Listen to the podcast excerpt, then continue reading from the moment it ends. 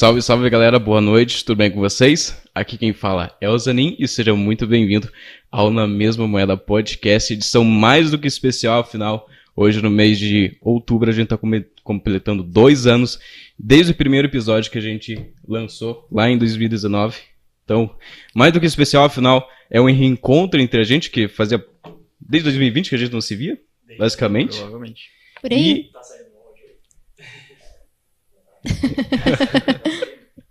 e outra coisa. Agora tá saindo. Aí. Desde 2020. Esse- Boa. Cara, desde 2020 que eu não via vocês, então. E não só isso, mas a gente tá de estúdio novo, cenário novo, como vocês podem ver. Ah, uma puta conquista graças a Manuele, nosso convidado especial de hoje, tá? Então, já que eu já, já me apresentei, você já me conhece, vamos passar a palavra para os formadores de opinião de mesa, o Balsam? E aí, galera, aqui é o Balsam, mais uma vez aí. Agora online, diretamente aí dos canais do mundo. Jonathan? Fala galera, meu nome é Jonathan e quase um economista aí. Ah, vamos lá. E aí a gente. Calma. Calma aí. E a gente tá com o nosso convidado especial, a Manu, que embora a gente nunca tenha visto ela aqui, mas ela sempre esteve ah, nos bastidores, seja na mesma moeda, seja no Cassi. Manu, por favor. Boa noite, pessoal. Tudo bem? Como é que tá do lado daí? Eu sou a Manoel Padilha, tô estudando com eles desde 2019, 2018. Mas estamos Ah, a gente já perdeu a noção do tempo. é verdade. Estamos se formando ano que vem, cara. Todo Que mundo vem. quase economista aqui, né? Nossa. Vou ter que fazer dois anos de volta. Só pra matar a saudade. Dispensa essa parte. E no mais, eu queria agradecer, claro, ao pessoal que está fortalecendo o canal no YouTube, né, o estúdio de, de, de finanças da PUC, a Rádio Portal, aqui de São José, por conceder o espaço, novamente a Manu, que conseguiu negociar para que a gente estivesse aqui hoje, é um evento ao vivo, um marco aqui no, no nosso podcast. Então, bora lá então para o assunto. Roda a vinheta.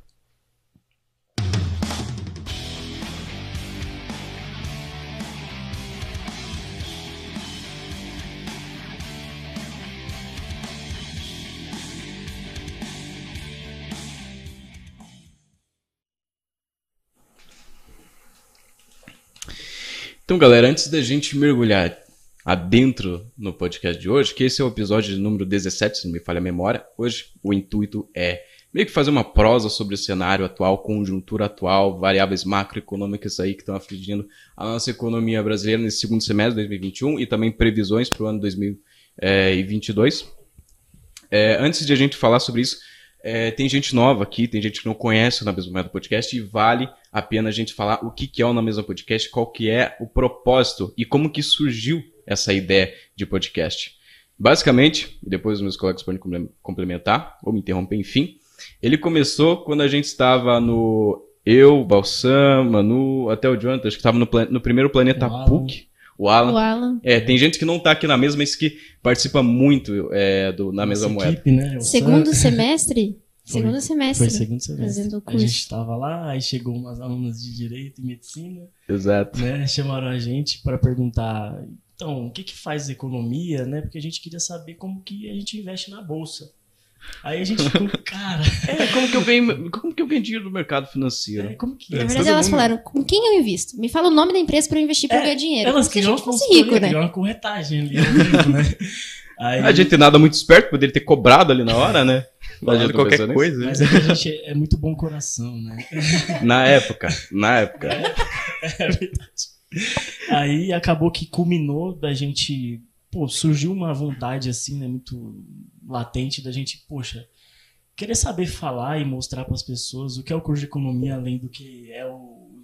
o Mercado é, financeiro. o mercado financeiro, não, do que é o. Como a gente diz? O mainstream. É assim. economia mainstream. É, e a gente quis trazer um pouco de contexto e história e vida, né, pro, pro podcast. Aí, junto com a Manu, que é a nossa vice-presidente do centro acadêmico, né, que tá em todas, corre para todo lado. Ela é presidente, tesoureira e tudo que existe. Que tá dando, eu tô fazendo. E eu sou o presidente atualmente, mas também já fui outras várias coisas, né, junto com a Manu. A gente juntou a galera, juntamos aqui o pessoal, a equipe, pensamos, poxa, vamos fazer um podcast? Aí, inclusive, quem deu o nome, a sugestão do nome foi a Manu. Não, né? E não me pagaram até agora. É, não, mas já disso. tá patenteado, Não. inclusive. Eu dei o nome dele. Saiu da sala. Eu nunca contei pra vocês, né, como que eu tirei a ideia desse nome. Não. Não. Cara, ó, eu tava. Ó, spoiler. Eu tava andando. Eu acho que eu fui no Jacomar, sério. Tava saindo de casa, fui no Jacomar, e daí a gente tava discutindo no grupo. Qual pode ser, qual, qual pode ser o nome? Qual pode ser o nome? E daí eu não sei porquê, o que, que aconteceu no mercado. Que, tipo assim, a pessoa veio, me esbarrou, tá ligado? Fez alguma coisa, ou sei lá, jogou algum- uma coisa no chão e eu dei aquela encarada, tá ligado? Tipo, Daquele jeito seu. tá, né? E o Nicolas falou, paga jeito. na mesma moeda. Vai lá e empurra ele também. Aí eu voltei pra casa e fiquei assim, não acredito, cara, na mesma moeda. Aí foi, no caso. Ou seja, os royalties não tem que pagar pra você, tem que pagar pro teu namorado. É verdade, não. Não, porque eu Você falei. acabou de entregar. Não, mas então, aí foi decidido assim, né, numa reunião, e a gente também decide primeiro roteiro, primeira pauta, né, cê- aí você lembra da primeira gravação? Eu lembro da primeira gravação que foi um Um desastre. desastre, uma Eu escutei o, o áudio de vocês inteiro da Foi primeira gravação. Um três, podcast, quatro horas. um podcast antes de começar o podcast. Aí a gente acabou que não upou, e vocês nunca vão ficar sabendo desse episódio, tá? É, só pra vocês ficarem... É, Só pra recordação. Um dia a gente lança, quem sabe, quando a gente não tiver mais comprometido. Transforma em NFT e vende isso daí. NFT, exatamente. É, aí acabou que a gente, pô, tocou o projeto, toca desde então, faz dois anos, inclusive bem lembrado, né? É, que a gente tem um podcast aí, pô, já tivemos vários episódios muito bons e no meio dessa caminhada a gente convidou o Jonathan para participar, para agregar na mesa. Ele é um dos O nossos garota de finanças. nosso do mercado financeiro, né? Ajuda a gente. Não que- Fundador do Clube de Finanças. É, o- O ex-presidente. Depois Former Não president. que, não que aqui o pessoal né, também não seja do mercado financeiro, porque meio que todo mundo que trabalha com isso. Sobrevive com o mercado financeiro. É, não tem muita é, escolha. não tem escolha, infelizmente. A gente fala que não é, mas estamos aí, né? No mercado Exato. financeiro. É, enfim, calhou dele vir agregar muito bem na nossa mesa aí, né? Uma ótima participação. E é isso, né? Acho que o intuito, o lema, como a gente sempre conversou do podcast, né? É a gente ter, por exemplo, ou gravar episódios e ter um conteúdo, pelo menos eu sempre tenho isso, esse lema para mim, e gravar para que minha mãe possa entender né, a economia, né? Que, Exato. que ela possa algo sentar assim e pensar, poxa, isso não é tão complicado como, quanto parece, né? Não é algo que a academia tenta afastar com aquele seu economês e aquelas coisas que as pessoas ficam, meu Deus, sabe? Economia é muito mais simples que isso. Economia tá desde o ato de você tomar uma decisão no mercado, se você vai comprar laranja ou maçã, né? Até, claro, fazer um aporte aí, enfim. O primeiro episódio que vocês trouxeram foi isso, né? Economia no dia a dia. É, exato, a que é- Economia não Porque- é só investir na bolsa. É, na verdade, foi naquela reunião do CASSI entre nós lá que surgiu na mesma moeda. E, e esse é o, essa é a ideia do projeto, na verdade. É você pegar algo que, a priori, é, pode ser complexo, pode ser cheio de matemáticas, cheio de teorias, enfim. E Mas é- pegar isso aí, exato, filtrar de uma maneira que todo mundo possa sentar, ouvir e, no fim das contas, entender. Essa, essa é a mensagem, essa é a proposta, nada mais do que isso. Claro, é um podcast que pode ser não só para pessoas leigas, mas para economistas também, para pessoas que são do curso. Né? A gente tenta fazer esse jogo, ou seja, jogar com quem entende, jogar, falar com quem não entende. É, é meio difícil. A Sim. volta e meia, às vezes, tem problemas de dificuldade, de didática, inclusive. Mas a gente sempre tem melhorado. A gente já melhorou muito, eu diria. Desde o primeiro episódio que a gente, que a gente lançou até hoje, acho que a nossa didática em si, a nossa forma de comunicar as informações, elas melhoraram bastante. Sim, inclusive, é bom que você citou isso, que tipo, eu aprendi muito gravando podcast. A gente aprendeu demais. Tá, tá, gra- tá ouvindo? A gente aprendeu demais gravando podcast. Desde o primeiro episódio até entender, por exemplo, o conceito e a ideia de que o estudo da economia é o estudo da escassez, né? Seja lá de que recurso for, tempo, dinheiro, Depende da visão. tempo, dinheiro, valeu? tempo, dinheiro, enfim, seja lá o que for, né? É, depende da visão, exatamente. A gente não vai criticar as pessoas aqui, não podemos, mas é, enfim, economia é muito complexo, né? Eu lembro, acho que é até interessante vou abrir o espaço aqui para cada um falar o que levou e motivou a estudar economia, que eu acho que é muito legal. Você pode começar, mano, Eu começar? Ixi. de como Cara, conte. Eu trabalho numa empresa, é, a empresa do meu pai, no caso, e eu cuido da área financeira faz seis anos. Seis anos que eu tô lá, comecei fazendo um boleto, uma nota fiscal, não sabia nem o que que era. Então você ia fazer ADM? Uma contabilidade Cara, criativa. não, eu fui fazer computação. Eu saí do ensino médio pra fazer computação. Falei, nossa, meu sonho é fazer computação. Cheguei lá, sentei, fiquei programando. Falei, não é pra mim. O que, que é isso? Ficar sentado o dia inteiro na frente do computador programando? Não. Aí fiquei seis meses sem fazer nada, até que me deu aquele estralo. Falei assim, cara, como que eu não tô fazendo alguma coisa ligada a empreendedorismo, a cuidar de empresa, a microeconomia. Só que na época, microeconomia nem passava na cabeça, porque você falava assim, economia é o quê? Mercado de mercado de, é bolsa, é finanças, não tem nada a ver. Aí quando eu fui ver o que realmente era economia, aí me apaixonei. Nossa, as primeiras aulas de economia, cara, eu saí assim, ó. Meu Deus, é isso que eu quero. Eu não sei de nada. Eu não sei de nada. Como sei. assim? As primeiras aulas que a gente teve, eu saí assim, ó, surtada da aula. Alucinante. Alucinante. Vai, Vocês que não pegaram o trocadilho, é que a gente tem um professor que fala alucinantemente. Não, quem tá Provavelmente assistindo tá tem que saber. E O você? meu é uma história difícil. É, excêntrica, excêntrica no mínimo. Ah, na verdade, eu sempre gostei, desde o ensino médio, de, de ciência, em si. Ah, acho que os professores sempre foi muito legal essa parte de, de biologia e química. Ah, então, quando eu fiz, prestei vestibular lá, chegou na idade do terceirão, eu prestei para para biologia. Aí eu acabei. Nada a ver. Biologia. É, nada a ver. Nada a ver. Mas era ciência. Não, mas, então, ó, dependendo do ponto de vista, e os fisiocratas, eles, eles entram nessa pegada aí. É. O Máximo adora biologia, química, enfim. É, faz sentido. renda, né? Não, nada a ver o Jonathan com biologia. É, sim, sim. por quê? sim. Minha cara de economista é tão forte assim? Também É, não, mas. Vamos aí, vamos aí. Vai. Ah, enfim, eu cursei três anos, dois e meio, aliás, ah, de economia num- numa universidade aqui do, do Paraná, bem famosa, inclusive. Aí começou a ter umas greves bem, bem frequentes, assim, até uma que invadiram o campus da universidade, é, na federal, enfim.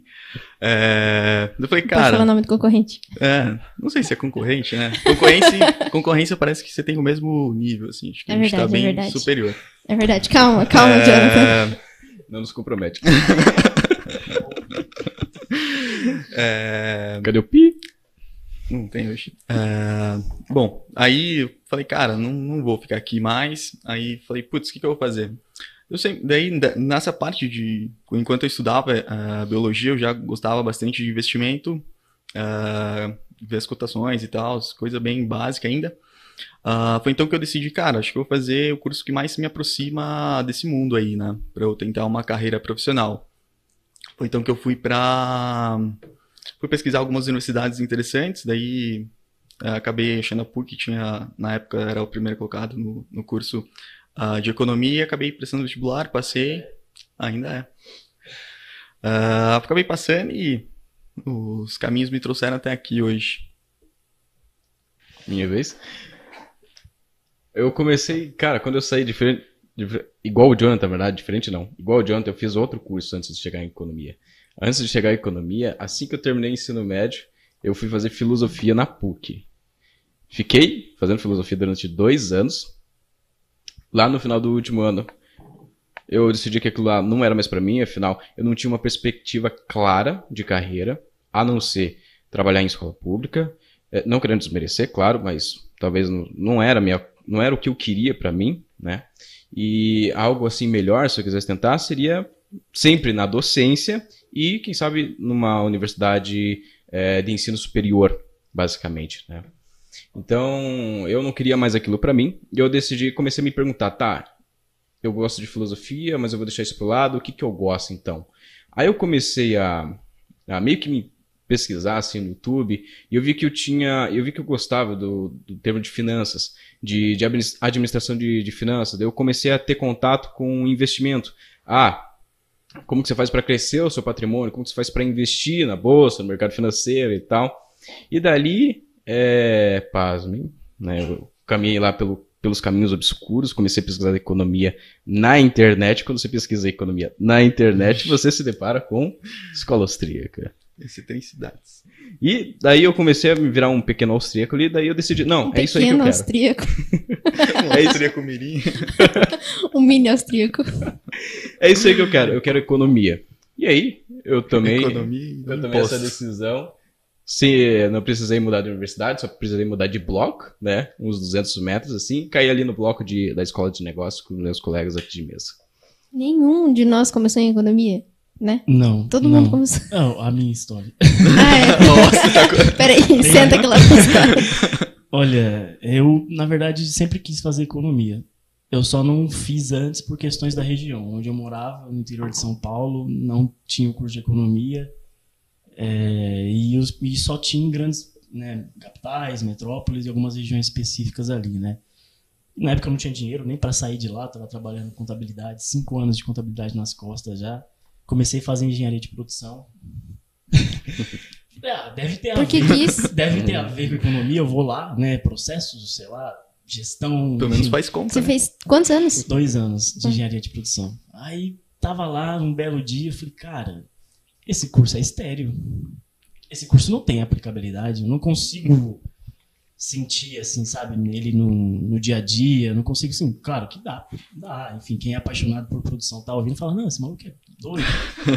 Vai lá pro chão de fábrica. É, vai lá, vê lá. Não, não conseguia, não conseguia. Aí é, falei, não, beleza, vou tomar coragem. Já tinha passado aqui para fazer economia na Federal, quando eu entrei em produção, né, e também na PUC.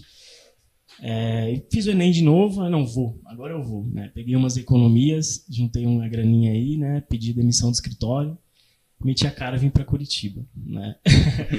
Era para eu ter ido para Federal, mas no dia deu uma enchente, não sei se vocês lembram, no 2000 e Começo da nossa, Boa, É, das nossas nossa, aulas. Primeiras semanas, nossa, horrível aquilo. Meu O Deus. auditório lá, formatura de psicologia e um monte de coisa. Mudou o então. campus inteiro. Indo no campus. Eu confirmei presença na primeira chamada da, da federal. E quando você confirma e não vai, você não entra nem na lista de espera. Você.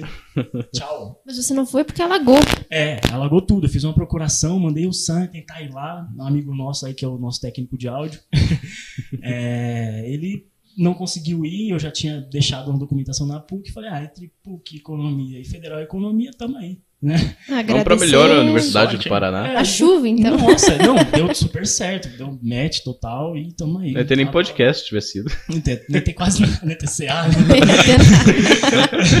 e deu match total. Foi muito. Nossa, uma escolha excelente. Que nem a Manu tava comentando nos primeiros é, termos aí, nos primeiros semestres, aí você fica. Ah, deslumbrado, né? A gente diz que o primeiro, os três primeiros semestres é o, são um semestre para exorcizar o calor o Etelândia, né? O problema é que agora os, os novos calouros que entraram em 2020, cara, não tiveram essa Não experiência que a gente teve. Mas É. bem, esperamos que tenham em breve aí que as aulas voltem presencial, inclusive voltou hoje já no método Highflex, né? É, mas assim, é muito louco ver isso, olhar dessa perspectiva, porque o curso em si é um curso que agrega demais, né? De- seja lá para qual área for. Aqui temos quatro pessoas na mesa que acho que quase nenhuma vai seguir o mesmo caminho, a mesma escola, né? Vai para o mercado de trabalho, para academia, ou misto, né? Enfim, é, muita diversidade, muita coisa, muito campo. Não que os outros cursos não tenham isso, mas quando você faz o que você gosta, você está na área que você. Poxa, você acorda e já está respirando economia, você está no almoço, já está né, vivendo economia, e à tarde, enfim, à noite. Cara, é, é alucinante. Economia é dia a dia. né? É Economia é dia a dia. Bom, introduções feitas, agora o pessoal já conhece particularmente uma história de cada um aqui.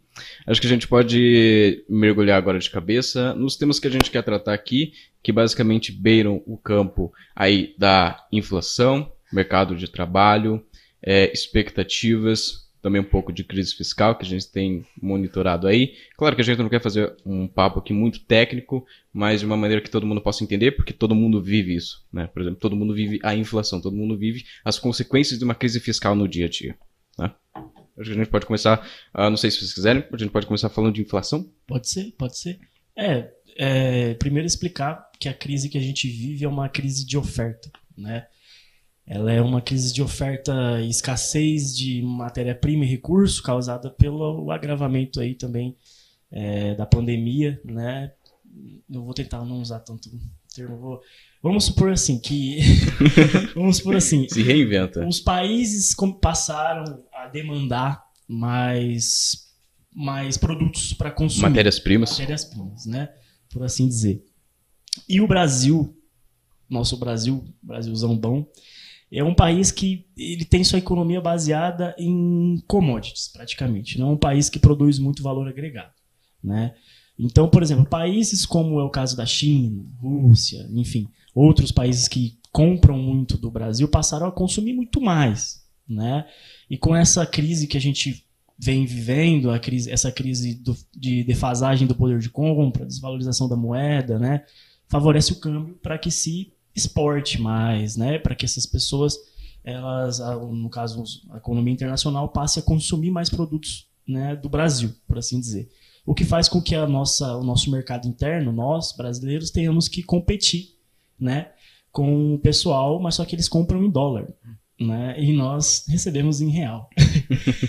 Esse é um, é. um, problema, um problema bem, enfim, não diria problema, não mas... tem como falar de inflação sem falar de câmbio. É, é. Infelizmente não tem e como. Isso acaba por fazer com que o preço, né, e a competitividade diminua e o preço aumente. No caso, a competitividade, competitividade aumente, na verdade, e o preço também aumente, porque as pessoas vão, ah, os outros países passaram a demandar mais produtos, né, mais commodities, enfim, outras é, questões aí. Isso impacta numa escala produtiva bem extensa, que vai tendo impactos gradativos né, nas cestas de serviços, que é o que o IPCA, o famoso IPCA, o índice né, de inflação, ou IGPM, qualquer índice que você queira usar, né, é, que se leva em consideração. O IGPM, por exemplo, leva em consideração o preço, o índice da, nacional de construção, né, o índice nacional de construção, o índice nacional de, de preço atacado, né, ao consumidor. Índice do produtor. E o do produtor, né? São, e são, enfim, são alguns índices que são impactados por essa cadeia produtiva que é impactada por essa alta dos preços. Então, por exemplo, se aumenta o preço é, de alguma matéria-prima para construção, o índice nacional de, de, de construção vai ser afetado. Logo, o IGPM é afetado, logo o IGPM, que é um índice que é usado para recálculo de aluguel, contratos, etc., como são outros índices, também são afetados, né? Então isso acaba por ser repassado para o consumidor final, para nós aqui, né? Eu tive um caso, por exemplo, vocês, todo mundo que está assistindo que paga aluguel também deve saber disso. No aniversário do seu contrato de um ano, né? Vamos supor que eu fechei em março. Eu lembro que eu fechei em março, então eu lembro que eu... Vai ficar com isso na cabeça agora. o reajuste do GPM. Tá com raiva, vocês estão vendo. Né? tá, tá, subindo sangue. O reajuste, o reajuste do GPM foi de 27,8%. E o meu salário não me reajustou isso aí. de ninguém. de ninguém. Aí eu fiquei, caraca, velho. Olha a inflação aí. Senti, né? Senti. Na veia. É, na veia. E por que, por exemplo, que subiu, né?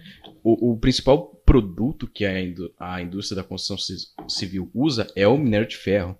E o Brasil é um excelente produtor de minério de ferro. Vi lá a empresa própria Vale. E qual que é o outro país na economia internacional que demanda muito, mas muito minério de ferro? A China. A China.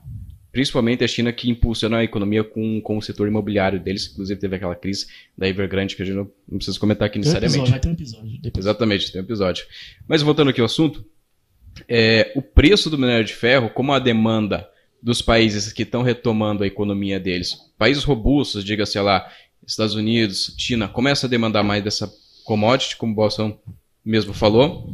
Uh, essa demanda inflaciona, ela pressiona o, pre o preço para cima, e como o preço é cotado em, em, dólar e a nossa moeda já está desvalorizada, inclusive está mais do que desvalorizada, ela gente, perdeu já os fundamentos. A gente só ganhou da Turquia, né? nesse período de desvalorização. Pois é, foi uma das o real foi uma das, das moedas que mais desvalorizou.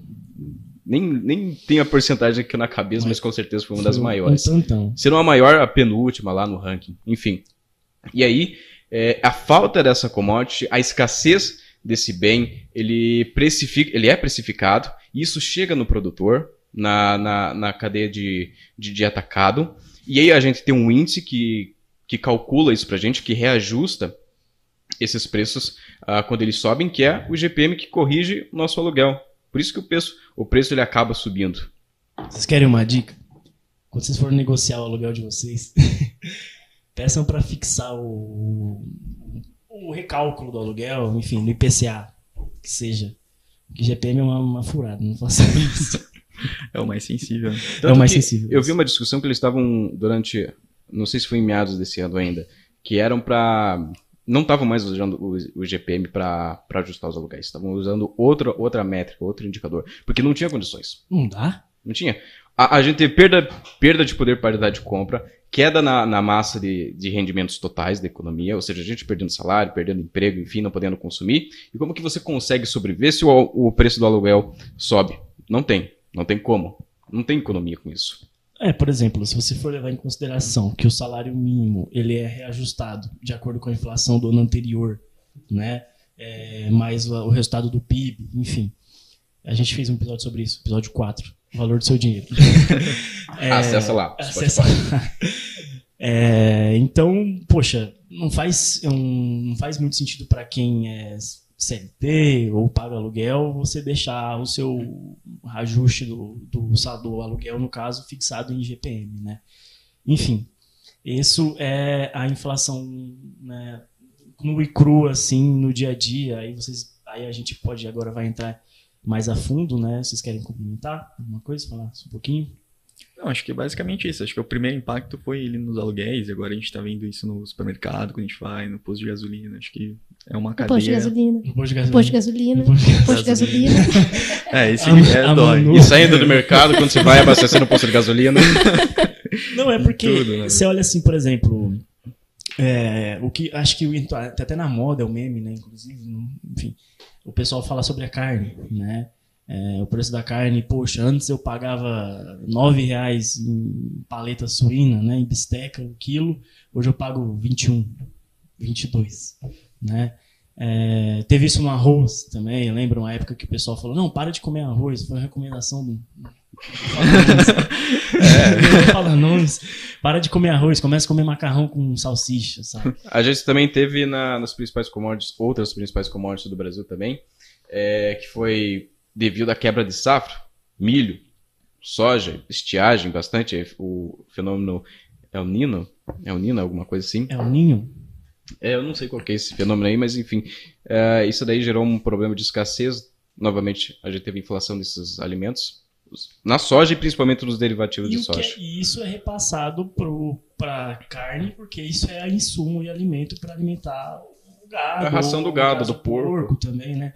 E outra questão que a gente entra novamente com as exportações vindas da China, que é as exportações chinesas ou de outros países. O porco chinês come é, ração à base de milho brasileira, né? Como se não bastasse também, eles começarem a importar carne brasileira, né? O porco também. Teve né? uma peste na, na no na, gado na, suíno? Na, no gado, gado suíno? Pô, eu inventei um novo tipo de animal.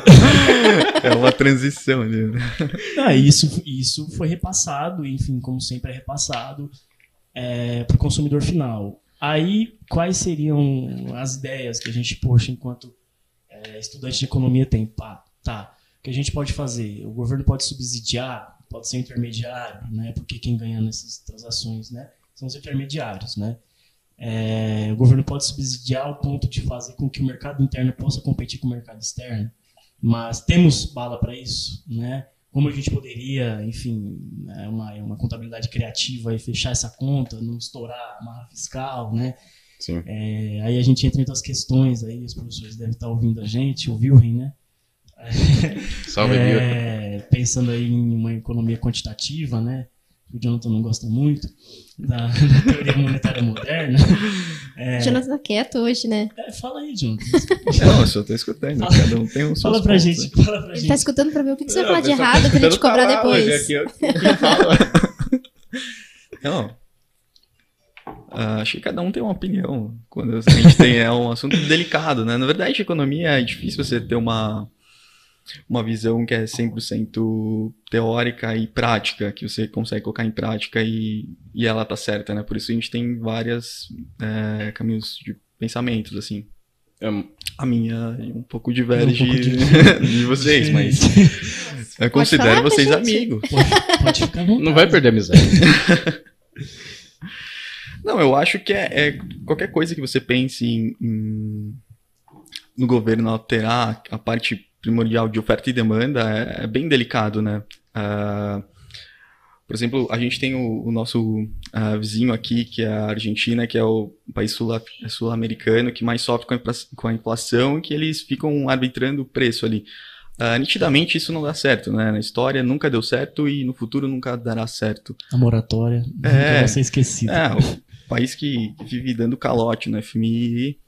Uh, eles tentam de uma maneira é, mais é, primordial possível de, de, tentar influenciar mesmo o que você. O, a, o processo básico de oferta e de demanda. Eu acho que. Uh, Tanto que o risco do país está altíssimo, né? É, a gente nem fala de Argentina mais, porque hoje, é, infelizmente, é um país quase que, que bem prejudicado e por tudo que, que houve, né?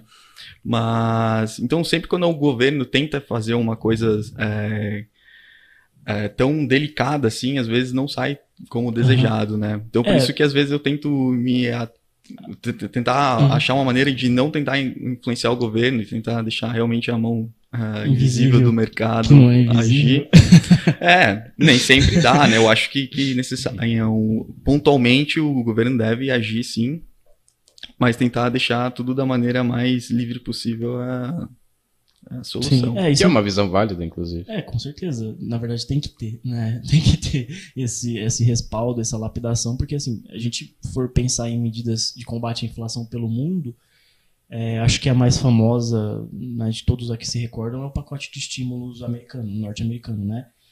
É, injetaram 1,3 trilhões de dólares em março, 25 de março do ano passado, e vão injetar de novo. Mas os programas de, de auxílio? De auxílio é, mas assim, ele, ele não é, por exemplo, são, é uma medida que ela não é, por exemplo, peguei aqui, a Manu tá aqui, ah, Manu, toma aqui um trilhão. Obrigada. Sabe?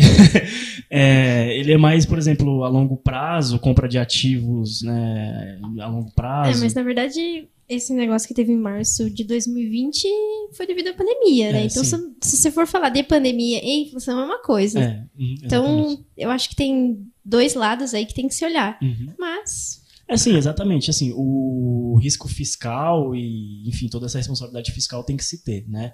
Mas, como, por exemplo, tempos de crise pedem medidas né, de crise, por exemplo. Então, no caso dos Estados Unidos, para fazer com que a economia não estagne, não desaqueça, enfim, as pessoas tenham a sua seguridade social mantida, são principalmente em previdência, né, em áreas afetadas tipo hotelaria, transporte e aviação, no caso, enfim, e comércio, que foi o que mais afetado para tentar manter a galera, né?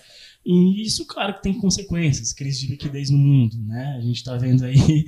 Não é... só isso, mas é endividamento das famílias também. Também, também, mas é, é assim, isso tem efeitos, vários efeitos, tem que ser mensurado, né? E por isso a gente tá aqui, tá aqui tentando se formar em economia, né? A gente está aqui, enfim. Ó, o Léo Vaz falou: na Argentina não tem variedade nenhuma de nada no mercado. A população acaba consumindo só o básico mesmo. Chega a ser triste. Ele é argentino? Ele foi pra lá? Não sei. Léo, você é argentino, Léo? Ai, Léo. Ah, excelente, excelente. Tem mais comentários? Ó, oh, o Alan, algo que os membros do podcast têm em comum é ter vindo do curso de um curso nada a ver. Salve, Alan, grande Alan, nosso marqueteiro. Cara monstro, velho. Eu... Sensacional. O cara que faz o as artes. tá falando do gado suído. Pô, isso vai pegar, meu Deus. Vai virar corte agora. vai virar meme isso aí. Vai virar um corte de algum canal de cortes aí no YouTube. Ó, o Léo falou que morou lá vários anos, na Argentina. Aí sim, Léo. Então já poder... sofreu na é, raça. É, sofreu na pele. É, enfim, e, e a inflação sempre é repassada, né, se não controlada, para o mercado de trabalho, que é outro ponto, para as empresas, enfim, também, né, que é outro ponto que a gente entra. E no final no consumidor. É, no final. É para toda a cadeia de, é, uma cadeia, da né? sociedade. Né? Ah, qual é a história do, do ponto mais fraco? Sempre. Consumidor. É, geralmente costuma, né, repasse de imposto, ou seja, via, enfim, é, tributações excepcionais aí, que no caso, por exemplo, é, no caso do Brasil, todos sabem, imagino eu, que o IOF aumentou, por exemplo, né? que é o imposto sobre operações financeiras. Isso vai ser mantido até dezembro. Estou falando que isso é causa excepcionalmente da inflação em si, mas também é, é fruto porque isso é para bancar o Auxílio Brasil que é uma medida que o governo vem promover para o fim do ano aí, né? Então sabe-se que se o imposto sobre as operações financeiras aumenta, o crédito ao consumidor final diminui e também o custo do crédito ele é aumentado, é elevado. Logo a economia tende a dar uma desaquecida, né? Em algumas áreas, em alguns aspectos. Então isso já é algo imediato que pode ser é, observável assim a primeiro momento as pessoas que estão aí, são tomadoras, que têm cartão de crédito que tem contrato e alguma coisa, vai lá, olha o custo efetivo total. Aumentou. É, é, acho que para a gente poder concluir esse ponto de, de inflação, e eu dar um arremate na minha fala, é, hoje, no segundo trimestre de 2000, segundo semestre de 2021, a gente está. A inflação está sendo alavancada principalmente uh, por combustíveis, né? Uh, novamente a questão das commodities, que agora deu uma estabilizada, mas elas continuam sobrevalorizadas. Crise energética, crise hídrica principalmente. E qual que é o horizonte, basicamente? A inflação está alta. Como que ela tende a se comportar em 2022? Depende de vários fatores, né? Crise fiscal, por exemplo. Tem que levar em consideração que 2022 é um ano eleitoral, mas na média, nas previsões que a gente tem, é que a inflação ela diminua. Afinal, a questão das commodities, a questão da, da crise hídrica e dos combustíveis são eventos é, temporários, são eventos passageiros, eles não são perenes. Então, a gente tende a gente tem previsões de que a inflação ela vai diminuir, não porém ela, vai, ela não vai ficar na meta em 2022, ou seja, o Banco Central estabelece uma meta, a inflação tem que estar, tá, ela tem um teto ou ela tem um piso. Para 2022, a, a perspectiva é que essa inflação ainda não fique dentro da meta, ela estoure ainda, mas ela vai estar tá um pouco mais controlada.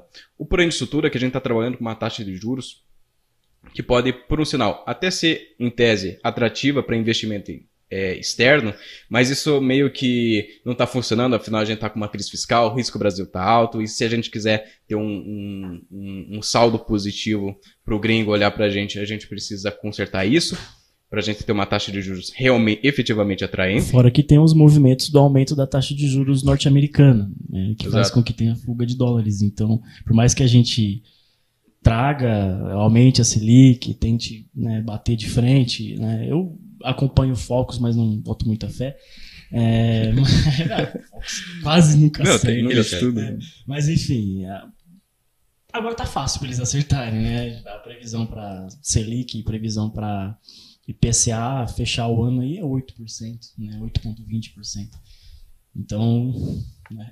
Já vou enganchar na pergunta do Léo, então. Acham que esse fenômeno da inflação tende a piorar com a eleição ano que vem?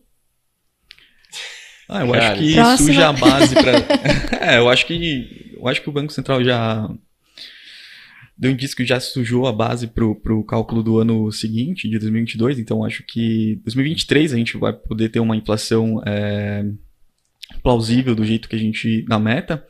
É, questão de eleição é bem delicado, né? Eu acho que é uma das eleições mais é, polarizadas do, do acho que é a mais polarizada que a gente viu na história. Então, o que, que as pessoas vão estar tá dispostas a fazer para levar essa eleição, acho que é bem, bem nebuloso ainda. É uma caixa de Pandora, né, velho?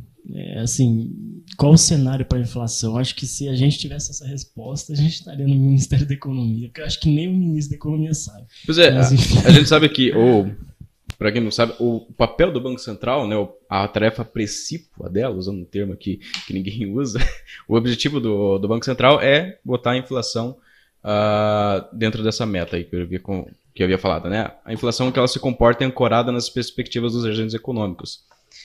E assim, para ano que vem o juros vai continuar alto, tá? Ele pode, eu não acho que ele vai descer, eu acho que ele vai continuar alto. E só que o Banco Central sozinho ele não consegue controlar a inflação. Não depende somente dele, precisa ter um jogo político eficiente. Ele dá o caminho, né? Ele dá o caminho, o caminho das pedras. Mas se a gente tem tempestades políticas no meio, a gente vai se perder, a gente vai ficar à deriva e não vai conseguir sozinho com os instrumentos do Banco Central, taxa de juros, conseguir controlar a inflação. É, através de uma política monetária, né, assim, se a gente não tiver controle fiscal, não vai surtir efeito nenhum, e se a estabilidade política permanecer como está no cenário também não vai ter efeito nenhum.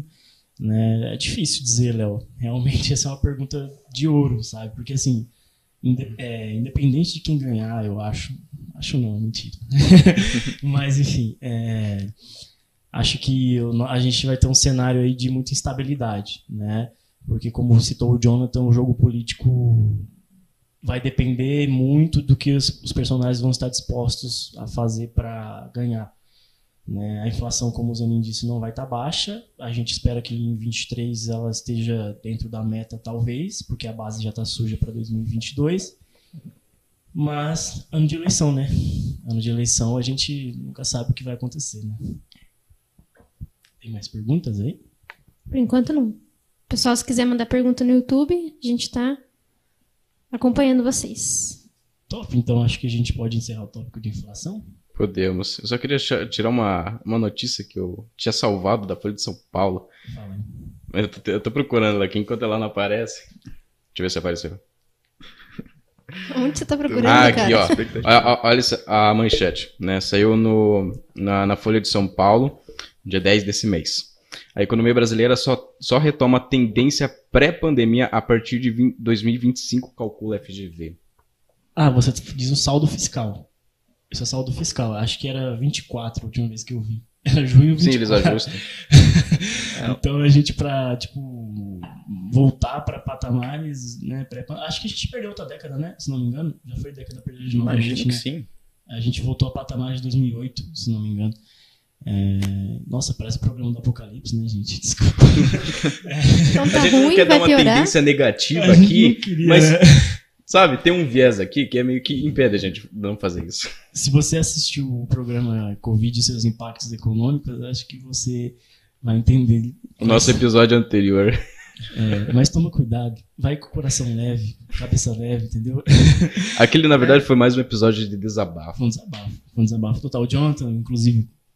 Foda-se esse negócio ainda, um pouco do roteiro. O Jonathan, inclusive, achou que a gente ia gravar um Express nesse dia, que o episódio ia ter 5 minutos. É, não, a a, a ideia era ideia era que fosse 15 minutos. 15 minutos, né? Aí a gente foi e de repente estávamos lá conversando e, olha, quer saber?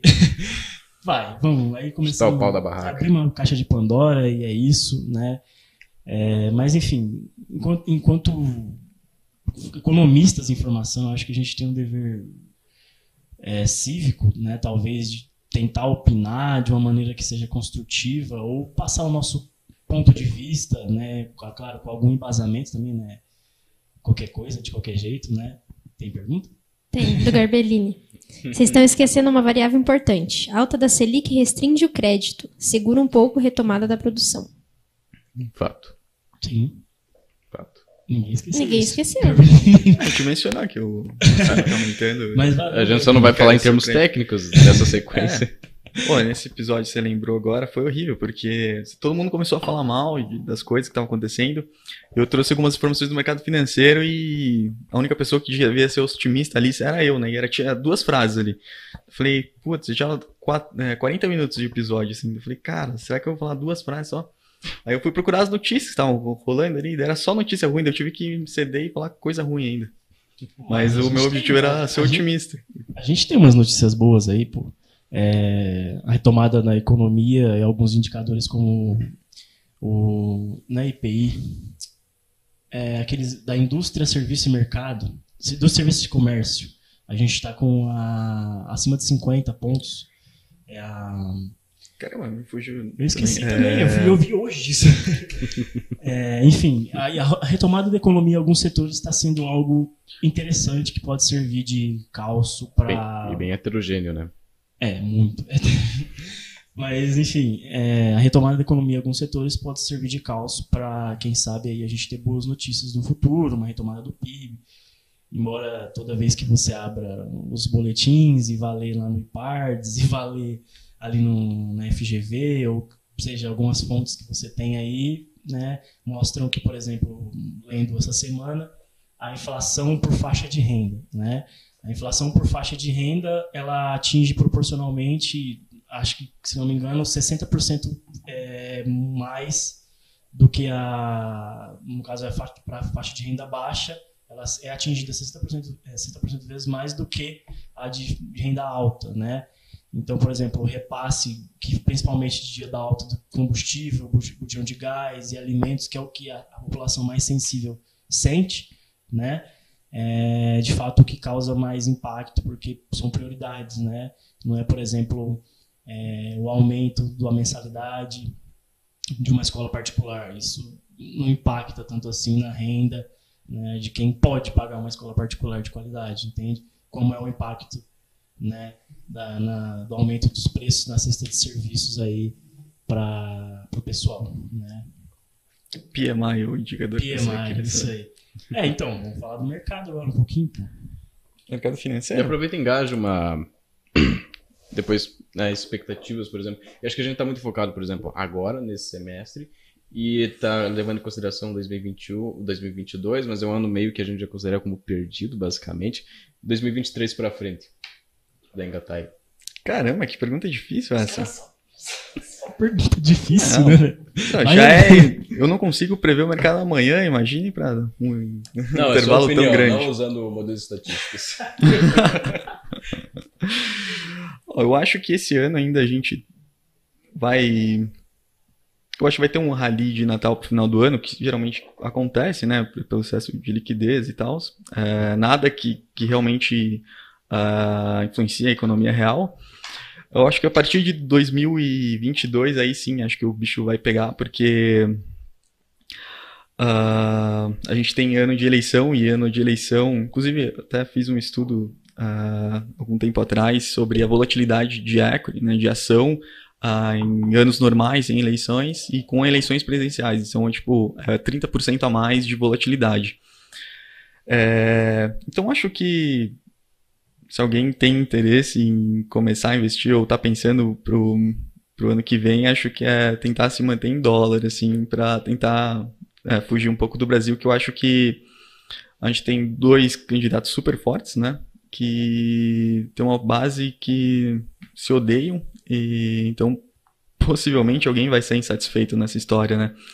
E isso vai manchar provavelmente o, o mercado aí em alguns momentos. Essa é a minha, minha dólar. dica. Dólar, dólar. fuja do Brasil ou compre uma já ouvi passagem já aérea ouvi, e Já ouvi isso aí, já, já ouvi isso aí. Cara, expectativa. Olha, com a alta da Selic, também, levando em consideração isso, é, a, a na deflação, não a defla- diria deflação, mas a ociosidade do, também do, do sistema, no sistema da, do setor de construção, né? Cara, fundo imobiliário pode ser uma boa, né? Porque o pessoal vai passar a construir mais. Meu Deus, vocês estão dando coisa errada, gente.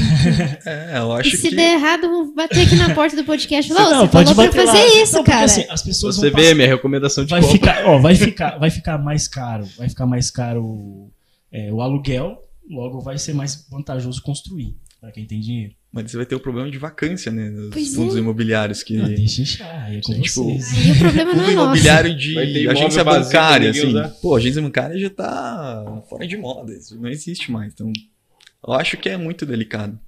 É, você falou da alta da Selic, eu acho que o mercado já precificou isso. É, quando você aumenta a, a taxa básica de juros, é, tem dois, duas variáveis aí que impactam o mercado financeiro, né? O primeiro é o trade-off mesmo, de, putz, invisto em renda fixa ou em renda variável. Pô, a renda fixa tá pagando muito mais ah, do que, que a inflação, por exemplo, ou outro ah, benchmark que você pense assim.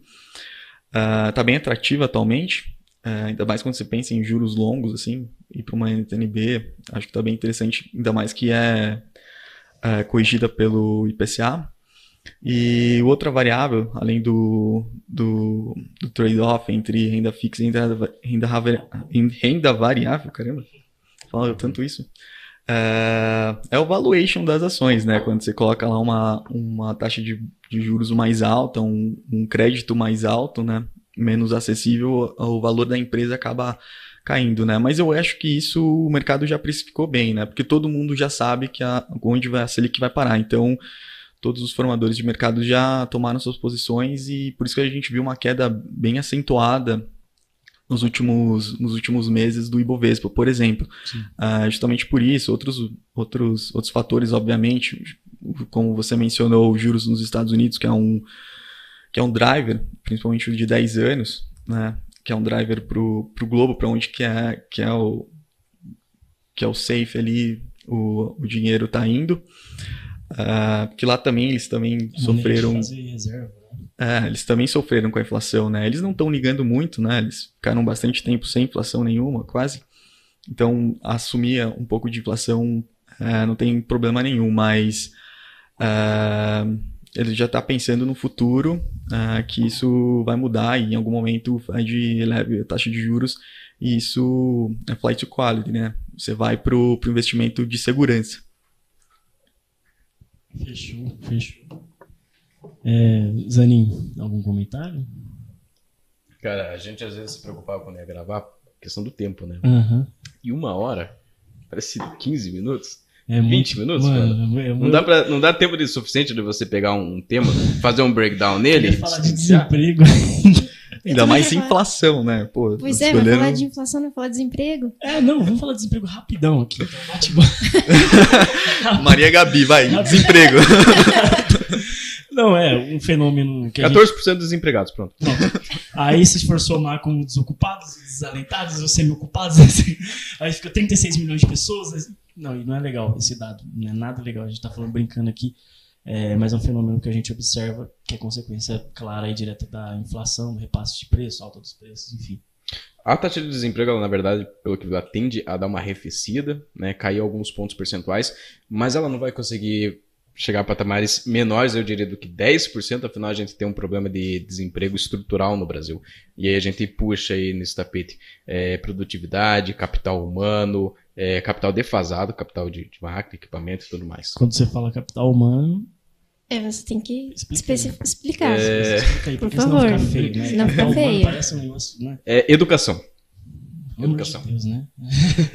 Enfim, é, é uma tendência, a gente vai gravar um episódio sobre isso também, só deixando uma, mer- um aberto aqui sobre o mercado de trabalho e a nova modalidade do capital, como ele se formou, para onde ele vai, a formação das capitais administrativas e a mudança do conceito de trabalho para prestação de serviço, que isso é um papo que a gente pode entrar aí, porque todo mundo virou empreendedor, eu empreendedor, né, MEI, CEO, e enfim, isso acaba dando uma sucateada em algumas coisas aí, mas pode tocar aí. Cara, mas o, o, o desemprego atual do Brasil é, é, é muito difícil falar. Porque você não, pode, não, não tem como você não falar de desemprego e você não falar sobre a pandemia. Ou você não tem como falar, ah, vamos melhorar o desemprego então. Ah, vamos acabar com o desemprego. Vamos dimi- diminuir a taxa de desemprego, cara. Aqui, ó. Você pega essa receita, você segue passo a passo e no final do ano você vai estar tranquilo. Pega Faz dinheiro, concurso paga, público, paga alguém, tudo. paga alguém pra pegar, pegar o dinheiro, enterrar o dinheiro. Aí você paga alguém pra pegar o dinheiro e cavar e pegar o dinheiro. Ou então, já, não, já vamos fazer melhor. Vamos arrumar o desemprego estrutural do Brasil.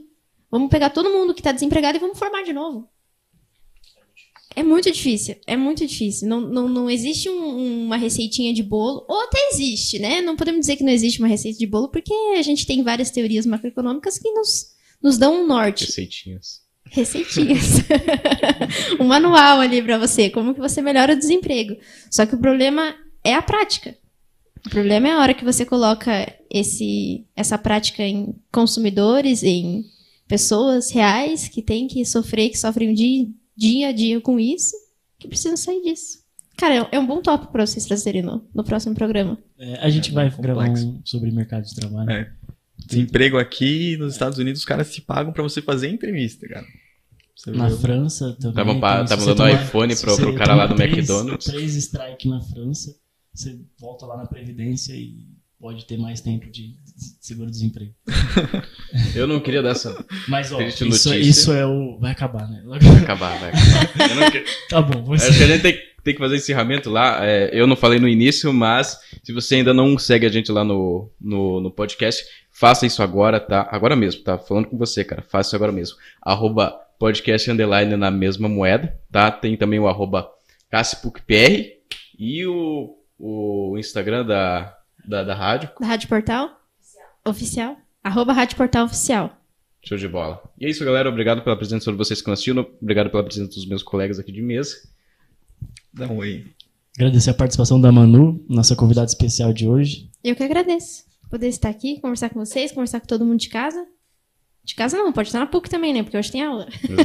Caramba, aula do André ainda. E eu espero encontrar vocês em próximos ah, episódios nesse cenário aqui maravilhoso. E o podcast está no Spotify. Exato. O- os outros episódios, pessoal. Todos, tem 16 episódios pra vocês assistirem lá, escutarem lá no Spotify. é isso? Obrigado, galera. Até a próxima. Obrigadão, galera. Tchau, Até tchau, mais. gente.